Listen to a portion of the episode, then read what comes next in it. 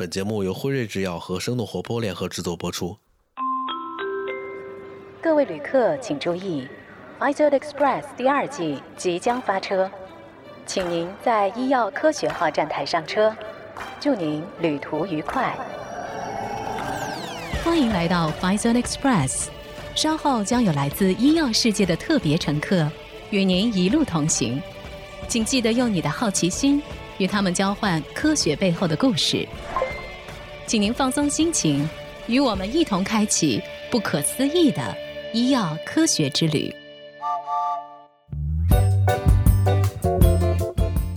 Hello，大家好，欢迎搭乘今天的 f i z e r Express，我是梦一。Hello，大家好，我是妮娜。今天我们这期节目真的有些不太一样了啊，不知不觉我们已经来到了 f i z e r Express 本季的最后一个站点，也就是说，这是我们这一季的最后一期节目了。是的，时光过得好快呀！嗯，这一季跟随着 Feather Express 这趟专列，我们不仅收获了很多实用的知识和干货，那么我们也了解到，其实医药科学的每一次突破，都需要克服各种难以想象和巨大的一些挑战和难题。是，那说到应对挑战，今天这一季的最后一期节目呢，就要和你一同来关注一下人类历史上面临的最大医学挑战之一，那就是重病之王。癌症是的，癌症到底是怎么回事儿？人类认知癌症都经过了怎样的历程？那么为什么我们现在会感觉到癌症如此高发？以及我们应该如何更科学和预防的一些方式来面对这种肿瘤的疾病？嗯，那今天呢，我们也为大家邀请了两位非常专业的嘉宾，我们的 VIP 乘客，和大家一起来聊一聊 Pfizer Express。咱们这一季最后的一个话题，癌症的前世今生。那今天来讲的话呢，参加我们节目的有我们辉瑞中国肿瘤及罕见病市场部的负责人宋发贤，我们的发哥。嗨，大家好，我是宋发贤，然后我也是学医的背景哈，呃，之前没有从事这个临床，但转到了一个去服务临床和服务患者的一个行业，就是我们的制药行业。为辉瑞工作应该接近十五年了吧，一直大部分时间是在市场部，然后经历过几乎所有的领域吧。目前是负责肿瘤与罕见病的市场部，很高兴今天跟大家交流。那接下来的话呢，还有一位呢，跟发哥一起来到的就是我们的韩梅姐。那韩梅姐目前呢是在医学部乳腺产品的负责人。嗯，大家好，我是韩梅。在大学的时候学的就是肿瘤内科学，毕业以后就是在肿瘤内科工作了六年多，然后后来出来以后，第一家公司就是辉瑞，呃，服务的领域也就是肿瘤这个领域，然后嗯，在辉瑞工作十年了，目前是负责乳腺领域。欢迎两位嘉宾来到我们今天的节目啊！既然我们今天聊癌症这个话题，我们就在想啊，癌症它这件事情啊，我们还是先从它这个词本身来认识它。就是癌症，我们都知道它的英文是 cancer，是呃，然后呢，我就之前去查了一些资料啊，我发现 cancer 这个词，它不仅仅指的是癌症，对，然后发现它也是十二星座当中巨蟹座，对，巨蟹座的说法也叫 cancer，是。然后看了一下，哦，原来 cancer 这个词。在拉丁语里面就是螃蟹的意思啊，所以这到底是怎么回事儿呢？呃，cancer 这个词呢，主要是希腊语中最开始的是那个叫 karkinos 这个词。那么是在公元四百年前呢，就是希波克拉底，就是学医或者学药的同学都应该很都知道这个人发现了癌症这种疾病。然后这种疾病呢，它会周身蔓延，然后肿胀的血管，然后让希波克拉底呢就联想到了这样一个动物。然后还有一种说法就是癌症呢，它摸起来。特别硬，像那个蟹壳，然后还是会在体内那个扩散，就像螃蟹在体内进行横行霸道一样，导致的那个疼痛就像那个蟹夹给夹了一样。为了描述这种疾病呢，所以希波克拉底他用他的家乡话 c a c n o s 表示癌症。后来罗马的哲学家塞尔修斯将希腊语的这个翻译成为一个拉丁语的 cancer，然后这就是癌症的名字的一个起源。然后同时，一个世纪之后呢，有一个医师 Galen，他在观察乳腺肿瘤的时候，就发现他的这个呃向外扩张的这个肿瘤血管组成的这个形状与螃蟹的那个蟹足特别相似，所以他又为希波克拉底将这种病症称为癌症的一个比喻，加了更多的更科学的一个诠释。我记得那个癌症协会它的 logo 就是一只螃蟹上面一把剑，然后战胜把它战胜它。嗯，还有还有很多肿瘤医院的。对，很多肿瘤医院也是这样的，而且现在就是你看有很多那种就是影像片子，就是去诊断的时候，它的描述的特征跟螃蟹也有关系的。比如肺部的一些片子，它可能那个石块旁边会长出一些，就从影像上感觉有很多毛毛似的，就跟螃蟹腿上毛似的，就叫毛刺针，对吧？然后这些东西都都是来源于这个可能，所以可能就是取类比象呗。嗯，那我们从刚才的这个对话当中可以了解到，其实人类对于癌症的记载从公元前就开始陆陆续续有一些记录了。那么真正到人类发现了这个疾病，那在那种时期是怎么去面对这种疾病的呢？就是在最原始的时候。它实际上最早的那个记录，就比如说拿乳腺癌做例子哈，它在金字塔时代，就是大概在公元前三千五百年到两千五百年的时候，就是古埃及文字记载了巴利利用那个细针穿刺进行灼灼烧那个肿瘤的一些案例，然后在一千七百年到一千五百年公元前。有一些医学的紫草书里面也记录了一些乳腺癌的一些病例，也是拿火棒灼烧治疗的一些描述。然后还有一些古印度的历史著作提到了一些手术切除啊、烧灼呀，还有生化合物治疗乳腺癌。我们古代有一些医书上面也会记录肿瘤的一些描述，就比如说我们那个呃宋代的那个陈志明的《妇人大全良方》里面，他就说他当时叫乳癌叫乳炎，岩石的岩，因为它比较硬。他就说石的岩，对对对，因为他说乳炎，它就是乳中结合，不红热，不中通。实际上按现在来说，应该是不肿痛。嗯，年月久了以后呢，始生疼痛，痛则无以紫黑坚硬，然后以溃时就是发生溃烂的时候，就是深入岩穴，就是到那个肿瘤那个里面都烂了。突如犯缝，就是可能就就像我们平常说的菜花状的那种形状。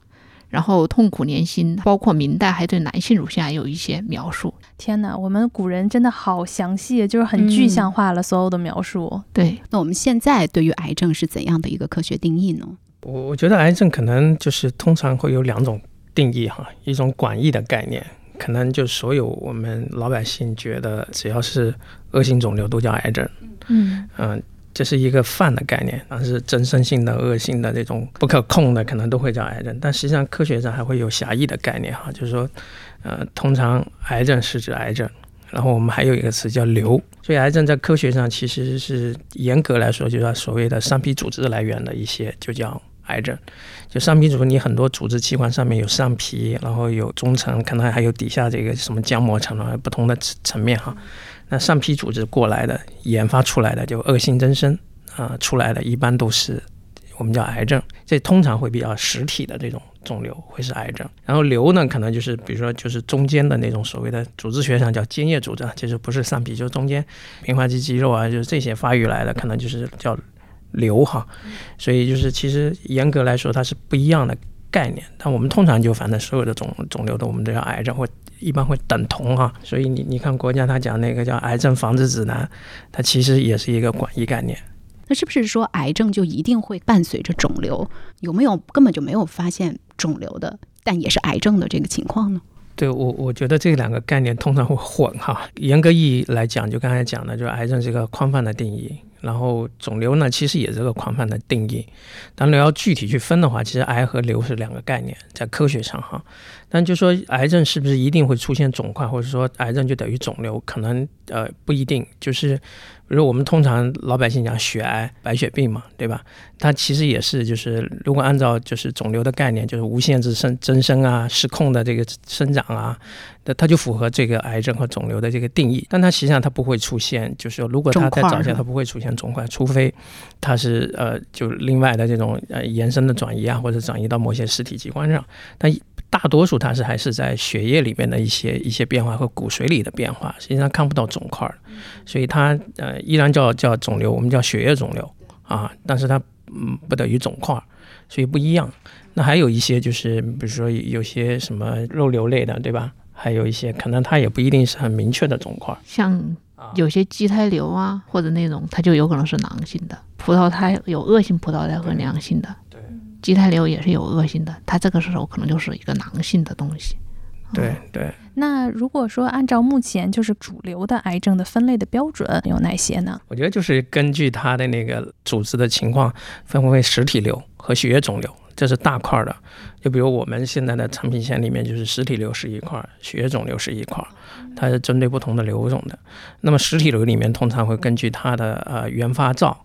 来去判定它是什么，是肝癌啊、肺癌啊、胃癌啊、呃肠癌啊，它会根据它的原发灶来去去判定那个它的肿瘤的那个类型啊。但我们也经常听说啊，肺癌肝转移啊什么之类的，对吧？那那可能肝部也会有肿块，但通常我们就说，首先它是个肺癌，一般讲原发部位，对吧？会就这么分。那么血液肿瘤它通常就会分，就是到底是哪个系的，它就根据血液细胞它的不同的类型啊或者来源，其实也是根据来源来分类的。所以大体的分类基本会这样。就是发哥刚才提到的，就是实体瘤和那个血液性的肿瘤，就像发哥刚才前面提到的。呃，我们根据它的组织来源分的话，大概能有五个，但是我们经常见的也就是三类，我觉得上皮组织，然后还有一个肉瘤，还有一个造血淋巴组织，这是最常见的。嗯，其实甭管说是我们刚才所提到的哪一种分类方式啊，我们其实印象会比较深刻的，就是说到它到底原发灶在哪里？对对对对，它是在哪个地方开始发现癌细胞的？对，然后我们就会给它来定它到底是什么样的癌种。对吧？那既然说到了癌细胞，就有点想要问一下大家了：好好的细胞怎么就会变成癌细胞？可能这又是一个很大的问题。是，像正常细胞的话，它因为人体在不停的做一些复制啊，那些呃复制过程中，每天都要，虽然我们没有感觉，但是肯定有一些细胞在不停的新陈代谢，在这个代谢过程中会有一些复制上的一些错误。那么有些复制错误的话，它可以被人体纠正过来，或者免疫细胞啊，或者那样把它给消灭掉。但是对于癌症患者来讲的话呢，他可能某一个机能就失控了。比如说，我们肿瘤生长里面有两个比较大的分类的两种基因，一个是癌基因，一个是抑癌基因。如果这两个失衡的话，就会导致一个肿瘤的一个产生。就比如说，它就像一个正在行驶中的一个车，那么癌基因就相当于那个加油油门，然后抑癌基因就是那个刹车。如果这个时候油门使劲往前加，你刹车还坏了的话，就会导致这个细胞无限制的，而且这种疯狂的在长，疯狂的复制，呃，而且它这个细胞不是好的细胞，所以这就导致了一个肿瘤的一个产生。简单的就是这么一个描述。当然，这里面还有一些很多因素，环境因素啊，或者本身的一个机体的一个因素，或自身的一个基因的一个因素，还有外部药物、病毒各种因素都可能造成这样的一个肿瘤发生、发展、形成过程中的一个作用。就是大家也经常听到，就是说吸烟这一个，就我们一直会强调吸烟是一个致癌因素，嗯嗯，不要吸烟。但是有很多人就会站起来说谁谁谁吸烟吸活到多少岁，对对对，所以这个肯定有一个因素，就是我那个人的修复基因肯定是特别好的，所以不要跟那个人去比。也许你不是那种有修复基因强的那种人啊，对。但是如果暴露在这种情况下呢，他的患癌率肯定就是高的。嗯，明白。像刚才咱们也谈到一个话题，就是说可能最近来讲的话，可能近些年就感觉肿瘤啊，包括癌症这个话。题是被人们提起来越来越频繁，所以也想问问两位，这个是为什么会形成一个这样子的一个这个现象呢？其实，癌症发生的核心原因是在于人体细胞正常新陈代谢过程中出现了一些异常情况，导致了失控嘛。那这种。异常情况出现的这个最大的风险，实际上跟年龄有关，因为就刚才讲的这种刹车机制，实际上就人体的这种自我监控和管理和免疫的这个就是叫监控机制，这种免疫的监控机制，实际上随着年龄的增长会会逐渐衰弱的，免疫细胞本身也会衰老。那到了年龄增长以后，它可能监控的能力啊、监控的水平啊，就有可能倒退了。那这个时候就有可能在这个正常的新陈代谢过程中，就出现了一些他没有能力刹车的情况，就导致了他可能就不停的加油门。所以其实是因为就是整个文明的发展啊，大家生活水平的提高、健康水平的提高，导致人类寿命的延长。可能原来寿命没那么长的时候，你可能是比如说呃，就很多意外啊，很多感染啊，很多其他的疾病可能就没了，对吧？但人类寿命的延长就导致，哎，不是因为别的病或者别的原因死亡，它最终出现了一个癌症的致病的一个情况，所以就会越来越多。第二一个呢，我是觉得呢，就是目前这种检测手段越来越发达，比如说现在这种核磁啊，对吧？甚至还有 PET、CT 啊等等。现在还有就是很多这种细胞学的检测方法，可以让这个癌症在很早期只是出了一个小肿块，没准我就已经检查到了，对吧？啊，我们做这个就是乳腺筛查，通过一些钼靶的检查等等，没准就很快就找到了。那这个时候就客观上提高了这种诊断率或者发现率，就让人感觉哎，好像越来越多了，对吧？然后第三一个呢，我觉得就是也是就是目前那人们的健康意识越来越强。原来可能你没到五十六十，估计也谁也不会说想着去做个体检嘛，对吧？嗯。然后或者身上没有不舒服的时候。干嘛要去医院？干嘛要去医院？对吧？现在大家都是说，比如说一一般单位都会定期组织大家体检，对吧？或者我们自己本身也有这种健康意识了，我们也会自己会花钱去定期做个体检。那体检过程中有可能就早期发现了，这样的话诊断率就会提高。所以我觉得这几个综合的因素导致了，就是说，哎，那这个发现率越来越高，好像癌症越来越多。加上呢，其实国家从这个整个这个癌症的防治的策略上。包括全世界都有这个策略，觉得就是癌症早防早治嘛，结局就会越好。所以就说，你像国家推两癌两癌的这个防治里面提早筛嘛，那国家在推动这个时候，自然它的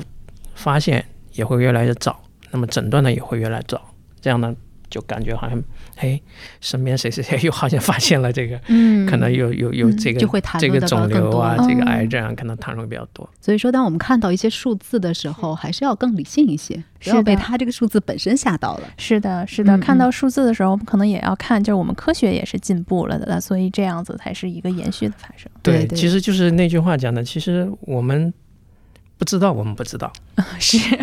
然后因为这些客观的这个进步，对吧？让我们。知道，知道，我们不知道，然后就暴露出来了。对对，哎，这个人类的进步的第一就是。承认自己不知无知，对啊，对啊，对啊。这个是我跟梦妮在这儿听了十二堂课，对 对对，最大的一个认知。今天我们聊这个话题，就是癌症这个词儿，确实让人觉得听上去就有一点害怕。但是比癌症这个词更让人害怕的就是晚期这个词。是，对。如果说是早期的话，好像更多意味着希望啊，对，松了一口气，对，就是这种。话说回来啊，让人就会比较担心的是，很多的一些癌症，不知道妮娜你会不会感觉到，就是会听到的一些周围啊，或者说是一些我们。看到的这个媒体上的，一发现就是晚期了，发现就是晚期了。包括一些最近我们听到的影视名人的例子啊，对，是什么样的一个原因导致我们现在很多的一些癌症一发现就是晚期？我觉得大体上可以说是两个大的原因吧。第一个就是它真的这一个肿瘤，它的恶性程度就比较大，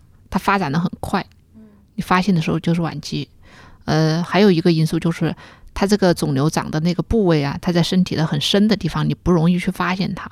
没有什么不舒服，等你不舒服的时候，它就已经是晚期了。就比如说像卵巢癌，它在身体很深的地方，然后腹部的那些又很疏松，它长一个肿瘤，它可能没感觉。还有一个像胰腺癌，它也是在腹部那个比较深的地方。像乳腺癌为什么发病率这么高？然后大家一查出来，大多数都是早期，它。比较浅表，然后大家一摸就能发现，哦，都有这，主要是我觉得是两个大的原因。对，甚至有一些就是我听到的一些例子，就是有一些家里的老人啊，他可能就是比如说是不小心摔了一跤，或者说是有些什么样的其他的一些原因，去医院他去做一个检查，突然发现其实是有是有这样的一个恶性肿瘤存在的，所以这种例子还真的是不少听到啊。其实反过来，其实还是提示大家有一个就是就是健康体检的那种意识哈。特别是那种全面体检，根据不同的年龄、不同肿瘤的发病特点，然后可能要采取不同的这种就所谓的这种健康管理和健康体检的策略。有的肿瘤呢，就是它是比较早期就会就会出现的，比如像乳腺癌，对吧？可能就是呃围绝经期可能没准就就比较高发哈。那这就提示很多女性在这个围绝经期的时候，就要高度去提示自己要早期做这种早早筛早查，对吧？比如男性他可能。到了四十五岁、五五十岁，可能就是肠癌的高发的那种年龄。那你会不会去定期的做一些这种就是胃肠的这种这种体检哈？但是我们现在有体检的意识，但是针对这种有有针对性的这种早筛早查，其实意识还是不够的。虽然总体上大家体检意识增强了，但是大部分大家还是停留在什么呢？就是单位提供的那种常规体检。其实还没有一些针对性的这种高危体检。一方面，这个意识的问题；第二呢，就是这部分检测可能相对来说还是成本相对比较高。本质上，我觉得还是大家这个早筛早查的这个意识和落到具体行为上还没有真正达到，就是不同疾病的这个部分应该要的水平。这我觉得也是另外一个原因啊。我上周刚被咱们医学部的一个 那个同事安利了，就是要去做这个肠镜、胃镜，然后还有核磁。他其实现在年纪应该不不到这个三十岁，就是小兵嘛。然后上周我们有一次那个活动中，然后他就说他自己要安排自己，他打算可能这个真的年纪到了三十之后，他可能每两年他想去全麻的那种做一次肠胃镜。另外呢，就被安利了这个核磁，因为他是说其实有机会，可能每五年啊，三十岁之后你其实可以去做一个核磁，就觉得。大家现在都在理财，我们平时会把就是我们的这种钱去花在哎我们的理财的一些产品项目。其实你是说哎我有一些营收，但是其实我觉得花在身体上，刚才给了我一个特别好的思路，其实也是你的财富。健康是这一个人最大的财富。那我们愿不愿意每年可能我们自己有的时候也可以花掉一些费用，然后给我们自己最大的这个财富去理一理财？我觉得刚才很重要的就是，首先得有一个意识，知道自己需要去寻找怎样的针对性的。一些这种检查项目，比如说像妮娜就可以被小兵安利啊。他说我不身边没有小兵这样的 朋友怎么办？那那我们怎么才知道自己应该去适合一些什么样有针对性的、对自己会更有帮助的这种体检项目呢？就像嗯，男性哈。像肺癌那一块儿，实际上很早就提出来，具体的年龄我不太记得，或者四十五或者五十，他是就是建议要每年做一个低剂量的那种 CT，因为 CT 毕竟是有放射性的嘛，有助于肿瘤的肺癌的一个检出率。像前面提到的，就是肠癌，就是做肠镜这一方面，还有女性发现自己有结节或者是高危人群的话，做一些木马筛查。但是木马筛查在最开始发展起来的时候，也会也当时也导致出了一些比较。过激的情况就是大家就是特别推崇木马，结果就导致一些本来恶性程度不高，或者是根根本就不是恶性的，他他担心这个事情就把乳房去切了。但是现在的一些检测，比如说 B 超超声，它是也没有对人体也没有伤害的，做个超声也是很简单的。像甲状腺也比较高发，甲状腺的那个超声也是要每年要做的。我是觉得就是在这个事情上呢，可能大家也客观看待，就刚才还没提到的，就是。有的时候过度了，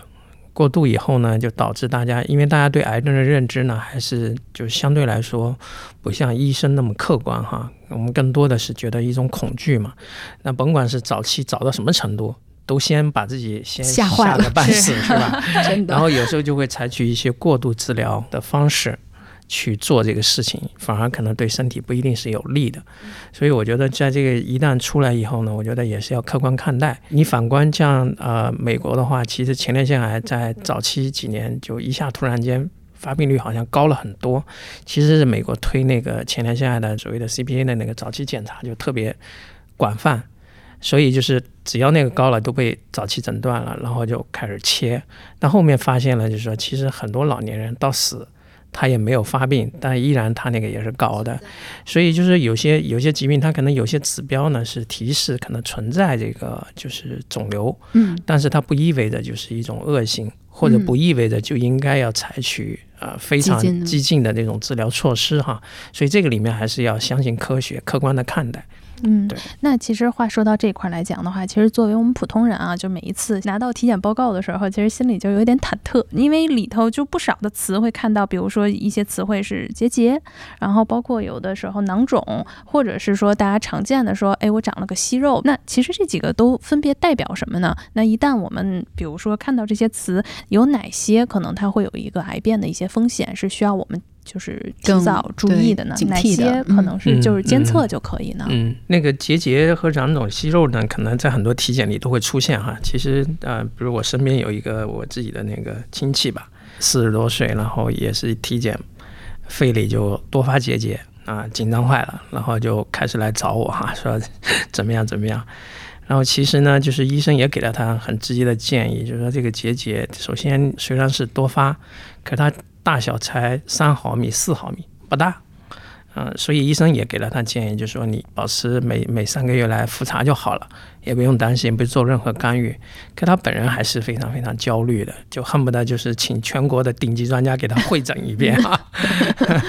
其实放到哪个专家看下来都是这样的，因为指南里面写的很清楚，小于六毫米的可以不干预，对吧？就是观察就好了。所以对于一些这种结节啊，它这个可能是一种提示。单纯结节这一个本身的结论，并不等于癌症。判定癌症其实叫所谓的金标准的诊断，实际上是要通过病理的检查去确认它那个细胞是不是属于癌变细胞的。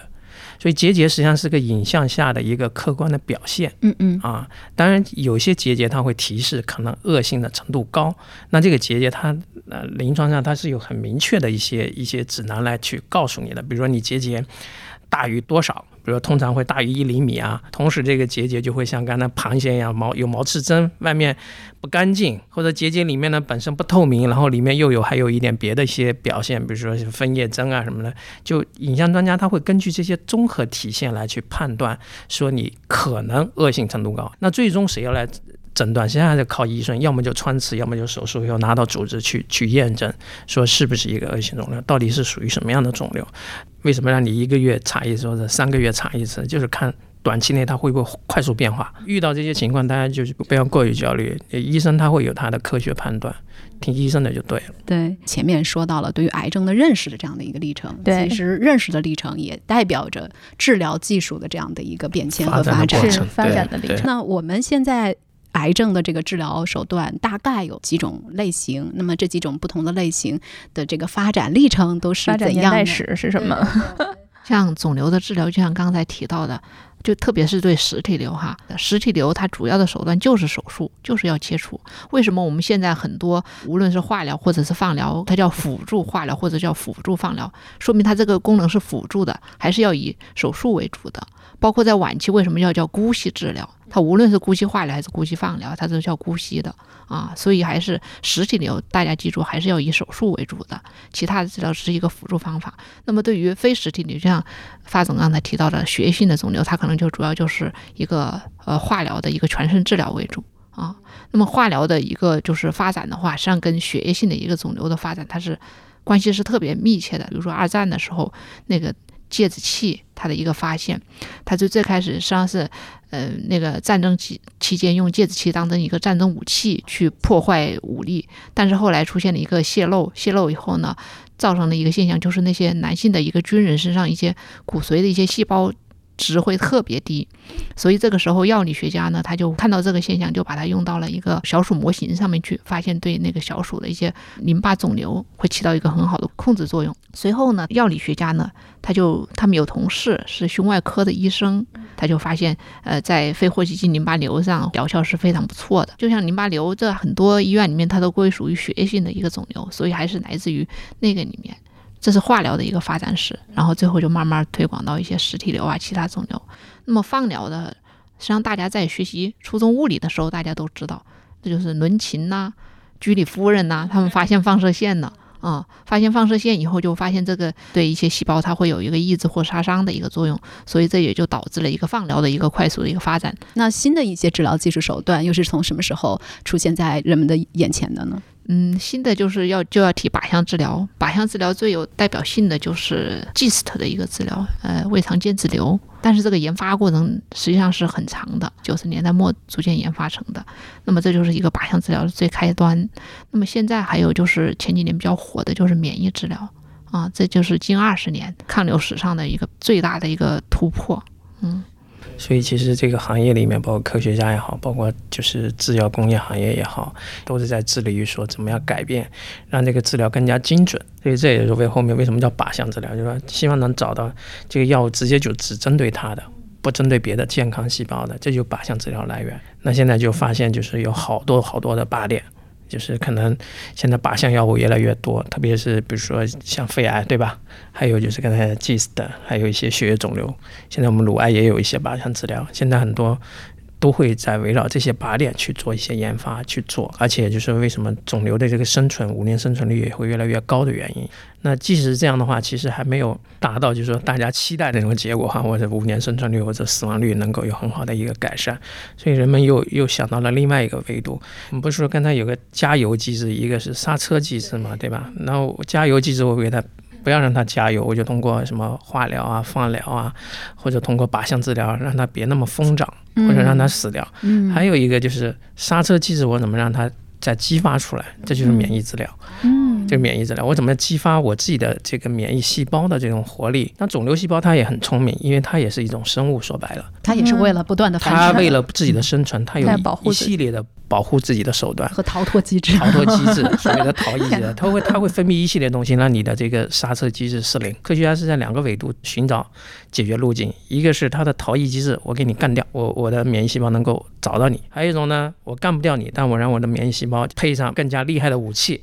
我能把你干掉。配上红外望远镜啊对，就大概是这个意思，就 就这两条路径。对，其实听到这儿，对于我自己作为一个非医药，就是这个专业人士，我觉得就是给了特别多的一些期待。我们能够看到，不管是科学家也好，还是我们有很多的一些机构也好，在为我们的健康不断的去赋能，然后去找新的一些武器，让我们会觉得我们终有一天其实会更好的这个战胜这些病魔。是，嗯那所以在这儿也想问一下啊，那咱们 Pfizer 在推动肿瘤的诊治方面有些什么样的不同的一些建树和贡献吗？我觉得 Pfizer 可能大体上是几个维度吧。嗯、如果从围绕病人的角度，一个是研发，第二就是规范，第三就是患者管理这三个维度去做的。就是研发其实要解决，就是说这个病有没有有没有药可治，有没有方法可治的问题。发现者在这么多年的历史里面，在几个里程碑上面都是做了很大的这个行业引领的作用，就是改变了很多患者的这种生存的这种现状。第二方面呢，就是说可能就规范，就是我们有了疗法以后，就是说你怎么样对于病人来说是一个规范的治疗。因为研发嘛，自然就是会带来一些新的疗法，产生一些的证据，最终还是要就是说落实到就是实践中，就我们讲所谓的这个治疗的这个均值化。那这个里面就涉及到教育方面，对吧？就是一方面就是说规范的制定，另外一方面有了这种规范以后，我们怎么样帮助这个行业，让更多的人去知道。或者说去了解这样的规范，并且在临床上产生这个实践，那我们就会有科学的教育的活动。第三部分呢，我觉得就是围绕患者管理，就是可能比较熟知的哈，比如说高血压、糖尿病，每个人都知道高血压、糖尿病应该终身吃药，但是你问问病人有多少能够坚持终身吃药的？这就是病人的自我管理这块也是很重要的。呃，我们也会。跟相应的机构去搭建这种患者教育的平台、患者知识普及的这种平台，然后自我管理的知识的宣教，来去做这方面的工作。嗯，其实听到这里头，就是发现了今天我们聊的这个抗癌的这个话题啊，其实能发现抗癌其实不是一个单独的一个行动，它其实真的是说从国家到学界到医药企业，甚至说到患者自己、患者家属，其实是一个综合性的这么一个行动。那么其实每一个人或者每一方都在这个抗癌的行动当中，其实是扮演着非常重要的一个角色。对，所以现在就是围绕科学制胜，我们在肿瘤领域，我们也提出一个就是我们的共同的使命嘛，叫科学制胜，共克癌症。确实是这个癌症这个事情不是哪一方就能解决的，它一定是包括就是专业人士、行业机构、呃主管机构、患者本身、患者家属共同努力才能攻克的。嗯就单靠一个维度很难的。是对，是就是经常有时候会感觉到，嗯，我们会发现，如果说患有了这样的一个疾病，给人最大的痛苦就是他会陷入一种孤独当中。他不知道哪里获得帮助，哪里获得支持，有可能他对自己家人都不想来提及这件事情。对你这个点说的特别重要。其实不是缺支持，也不是缺渠道，也不是缺信息，更重要的是患者是不是接纳。接纳以后，你才能打开。所以在这个里面，我觉得也是可以从这个维度，大家去正确的看待这个事情。就像前面提到的，如果刚诊断或者是发现身边有很多癌症患者的时候，也不要当做很大的一件事情，就是因为有现在有很多科学的办法，然后只要你找到一个专业的人士，不要自己就是因为忌讳这个事情不去看病，就是听医生的话。然后在呃家里的人，包括自己，要积极去寻求这种心理上的一些帮助。心理在这一块实际上是特别重要的。你心理上战胜了它，你可能治疗上各个方面也就慢慢的就就会更好啊。嗯，这么说起来，可能如何战胜癌症已经不仅仅是一个科学问题，甚至可能会是一个哲学问题了。是啊，自人类诞生以来，癌症就与人类如影随形。那么，对抗癌症，其实我们通过刚刚的节目就已经知道，就不再是一场你死我活的一些战争。或许我们应该重新定义胜利的含义，那就是尽力延长患者的生命，以及可能在未来携带癌症但也有高质量的生活。那随着我们对生命过程的一个认识和对疾病的更多的理解，相信未来一定会有更多更具突破性的一些创新的治疗方案。那么能。够帮助人类消除更多的痛苦与疾病。无论是靶向药物的研发，还是免疫治疗技术的进展，无论是罕见病领域的艰辛的探索，其实对于血友病领域，呃，研究非常多，药物也非常多，然后甚至还有在研发中的基因治疗。还是数字医疗领域的革新与进步啊！通过患者的这些既往疾病的一些诊断信息，在这个模型里进行数据的梳理和人工智能的识别，就可以判断他得了这个疾病的可能性是多大。这一切都让我们有理由相信，即使面对各种不确定的危机和挑战，医药科学世界也总是能够不断的实现新的突破。而这些新的突破，正是改变我们人类现在和未来的关键所在。对，所以还是那句话，请相信 Science will win，科学制胜。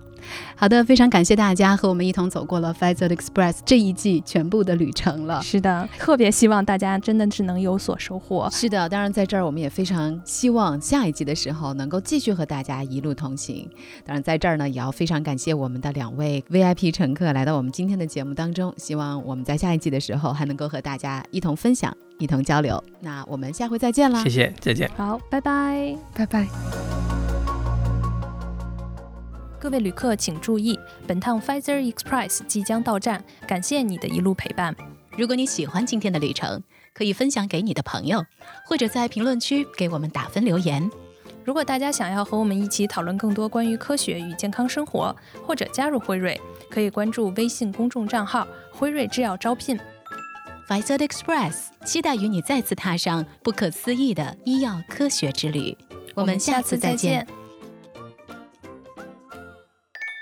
本节目内容仅出于疾病和科普教育目的而制作，不涉及药品推广和诊疗建议。如果您有医学方面的问题，请咨询医学卫生专业人士。